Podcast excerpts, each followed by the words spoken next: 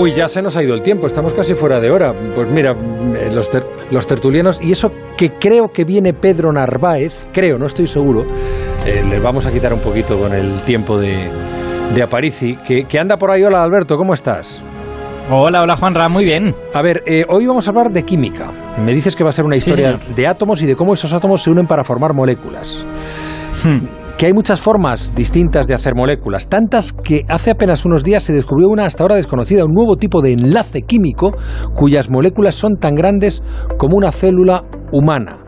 Claro, decir tan grande como una célula humana, yo me, me imagino decir, porque las células tienen bastante tamaño si la comparas con, con la mayoría de las moléculas que componen las cosas que vemos y, y, mm, y tenemos a nuestro alrededor, Claro. ¿no? Pero vamos a ver por dónde empezamos esta historia de átomos, moléculas y células. Bueno, al final ya verás que llevaremos esto al suelo y compararemos ese tamaño con otras cosas. Pero vamos a empezar por el principio y vamos a empezar preguntándonos la que yo creo es la pregunta fundamental de la química, que es por qué los átomos se juntan para formar ninguna cosa. Ya. Porque en principio los átomos son grupitos de partículas que son independientes entre sí. Entonces, ¿qué impulsa un átomo a formar un charco de agua, un pelo humano o unas llaves, no? Y esta pregunta es lo que tú dices, tiene como muchas respuestas diferentes. Y hay varias maneras, varios mecanismos para que un átomo se quede pegado a otro, ¿no? Y a esos mecanismos es lo que llamamos el enlace químico. Y Bueno, hoy vamos pues- a hablar del último que se ha descubierto. Espérate un momento, que eh, me gusta que el enlace horario quede limpio y vamos a escucharlo. Esto es que son las 10, las 9 en Canarias. Estamos arrancando un poquito tarde, pero no podemos prescindir, este programa no puede prescindir de la sección de apariciencia. Eh, y estamos hablando de moléculas y de los eh, de- del enlace el, el enlace químico que son los mecanismos que permiten que un átomo se quede pegado a otro y forme algo consistente, ¿no? Sí, señor, efectivamente. Y decíamos pues que, que hay muchos mecanismos de ese tipo, ¿no? Que aunque hablemos de el enlace químico, en realidad hay muchas maneras de enlazar. Y hoy lo que vamos a hacer es hablar simplemente del último que se ha descubierto, de una lista que seguramente si miráramos rondaría los 20, 20 y pico mecanismos distintos. Pero antes de llegar a ese, os voy a contar otros dos que nos van a allanar el camino. Que es el de dos sustancias que nos van a sonar además, lo cual está muy bien, que es el agua y la sal de mesa. Bueno, pues empieza por el agua, que la- esa era la fórmula me la sé, H2O, ¿no? H2O, yo creo que lo sabe prácticamente todo el mundo. Sí, el, el agua está formada por un oxigenito, un oxígeno que es el átomo grande en realidad en esa molécula y dos hidrógenos que son los átomos pequeños. Bueno, pues vamos a hacernos con esa molécula la misma pregunta que hemos hecho hace un momento, que es ¿por qué se mantienen juntos, no? Y en el caso del agua tiene que ver con algo que va a ser también importante en el resto de cosas que contemos, que es la nube de electrones que forman el átomo, ¿no?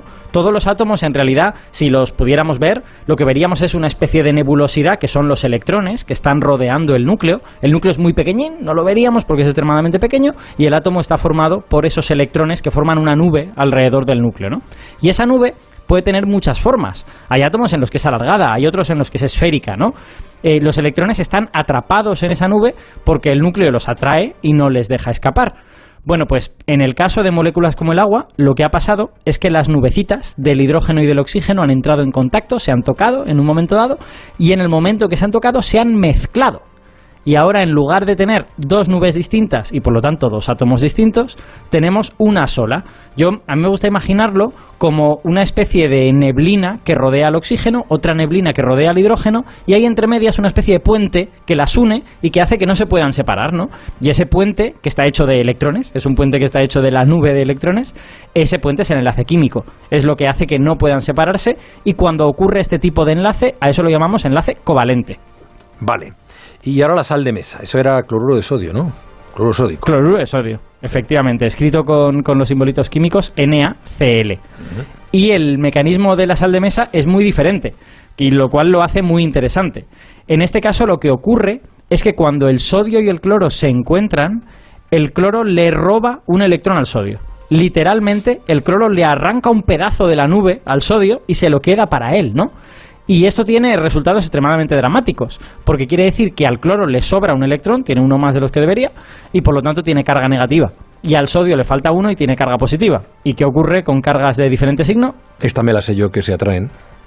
Que se atraen, eso es efectivamente. Entonces, una vez consumado el crimen, consumado el hurto de los electrones, pues los dos átomos se van a atraer y, va a ser muy difícil de separar porque se atraen entre sí. Esto es lo que se llama el enlace iónico. En este no hay fusión de las dos nubes, sino que hay atracción eléctrica, ¿no? Como ves, dos mecanismos muy diferentes que nos permiten los dos hacer lo mismo, que es mantener los átomos unidos. Vale, muy bien. ¿Y cómo se llama este que se acaba de descubrir hace unos días? Bueno, este tiene un nombre súper feo, ¿vale? no vamos a decirlo de otra manera. Esto se llama molécula de Rydberg-ion átomo. Un nombre feo, feo, feo. Pero bueno, tiene la particularidad de que reúne elementos de estos dos enlaces de los que hemos hablado, del iónico y el covalente. Por eso he querido contarlos un poquito antes. Y en primer lugar, para, para hacer este, este nuevo tipo de molécula, te hace falta un ión que es uno de estos átomos a los que le has quitado un electrón. Ya se parece al enlace iónico, aunque solo sea en eso. Y el segundo átomo lo has de poner en un estado súper especial, un estado muy particular que se llama átomo de Rydberg. ¿Y eso qué es? Bueno, pues esencialmente, para que nuestros oyentes se lo imaginen, es un átomo muy grande, un átomo extremadamente grande. Es como si cogieras la nube de electrones del átomo y la hubieras inflado para que fuese 100 o 1000 veces más grande de lo que el átomo sería normalmente. Esto, eh, aunque parezca una cosa muy rara, en realidad es fácil de imaginar. Tú tienes los electrones ahí en esa nube, atrapados por el núcleo, pero si tú le pegas una patada a un electrón, si le pegas muy fuerte, el electrón se va a poder escapar, va a poder escapar de, de, la atracción y se va a ir a vivir la vida por ahí. Pero si le pegas lo justo para que se vaya, pero no se termine de ir, lo que, lo que hará es tratar de escapar, pero no conseguirlo, y se va a quedar lejos del núcleo, formando una nube muy inflada y muy diluida lejos del núcleo, que es esta cosa que puede ser mil veces más grande de lo que el átomo sería normalmente. Oye, ¿y, y cómo se le pega una patada a un electrón? bueno, si esto sí es una metáfora, un poco una metáfora de la vida diaria, pues esto para hacerlo con átomos se ha de hacer con un láser de la energía apropiada, ¿no? Porque los láseres nos permiten ser extremadamente precisos, ¿no? Nos permiten, hoy en día controlamos tan bien esa tecnología que podemos darle el empujón justito para que el electrón esté a punto de irse, pero finalmente se quede y forme esta especie de átomo hinchado, esta palomita de maíz, si quieres, que es el átomo de Rydberg. Ya, y, y eso mm, por eso así como se forma la molécula. Vale, pues ahora ya tenemos todos los elementos para entender este nuevo tipo de enlace químico que, acaba de descubrirse. Tenemos el ión, que tiene carga positiva, y tenemos esta nube electrónica enorme, que en realidad tiene carga negativa, porque es una nube hecha de electrones. Bueno, pues el ión, lógicamente, atrae al electrón. Son cargas opuestas, se atraen, como en el enlace iónico.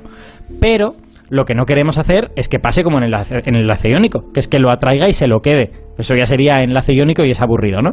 Eh, lo que vamos a hacer para que eso no pase es poner el ión muy lejos.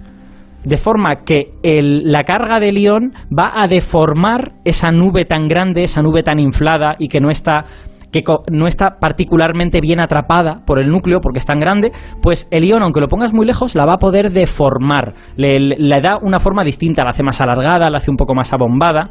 Y lo que hacen los, los químicos cuánticos que hacen esto es jugar a moldear el átomo de Rydberg desde muy lejos, ¿no? Usas la atracción eléctrica para moldear ese átomo. Y de resulta que descubren que hay geometrías que según donde lo pongas, incluso pueden hacer que el átomo repela al ion. O sea que a veces se atraen y a veces se repelen. Así que lo que hacen es encontrar el punto intermedio, el punto correcto en el que si lo acercas un poco más lo repele y por lo tanto se va para atrás y si lo alejas un poco más lo atrae y entonces se queda ahí quieto. Si lo consigues poner en ese punto, de repente, tachan, nadie se mueve y tienes esta molécula creada por la atracción eléctrica y por la deformación de esta especie de nube gigante. Y, esas moléculas son del tamaño de una célula humana, que es mucho más grande mm. que una molécula normal, ¿no? Efectivamente, es muchísimo más grande. O sea, para los que sepan un poquito de las escalas del mundo microscópico, decir que una molécula es del tamaño de una célula es una locura, porque las moléculas están, por ejemplo, llenas de proteínas, que son en sí mismas eh, moléculas, y hay como miles de millones de, proteínas dentro de, una, dentro de una célula, ¿no? Entonces, he hecho un calculito esta tarde para que nos podamos imaginar cómo de increíblemente grande es esto, ¿no? Y vamos a, como yo tengo esta obsesión con el fútbol, vamos a utilizar un balón de fútbol. Un átomo normal es un balón de fútbol, ¿vale? Entonces, una molécula normal, entre comillas, de las de toda la vida, pues sería del tamaño de dos balones de fútbol, uno al lado del otro, más o menos, casi tocándose, ¿no? O bueno, si la molécula tiene tres o cuatro átomos, pues tres o cuatro balones de fútbol, ¿no? Los que sean. Bueno, pues con esta metáfora, el átomo de Rydberg mediría tanto como ocho campos de fútbol. habría que hacer una, cuadrícula de 2 por 4 campos de fútbol y eso es el átomo de Rydberg, para que veas lo que se hincha el átomo cuando se hace este procedimiento bien. Y para terminar, el ión, que sería otro baloncito de fútbol, pues el ión hay que colocarlo a 4 kilómetros de los 8 campos de fútbol. Entonces, bueno, es extremadamente grande. Compara 4 kilómetros y 8 campos de fútbol con un balón. O sea, no, es, es, es un tamaño totalmente disparatado, ¿no? Eh, porque si pones, si cambias un poco el ión, si lo pones más cerquita, se va a deformar demasiado. Así que no me digas que no es una forma un poco peculiar de hacer química, ¿no? Desde luego. Y déjame que dé un dato para terminar. El número de células que tiene un cuerpo humano son 30 Ah. billones, o sea, unos 30 millones de millones de Eso células. Y estos bichitos es. de los que nos hablas son más pequeñitos. Gracias, Aparici. Un abrazo, Juanra. Cuídate mucho. Hasta la semana que viene, amigo. Chao. Chao.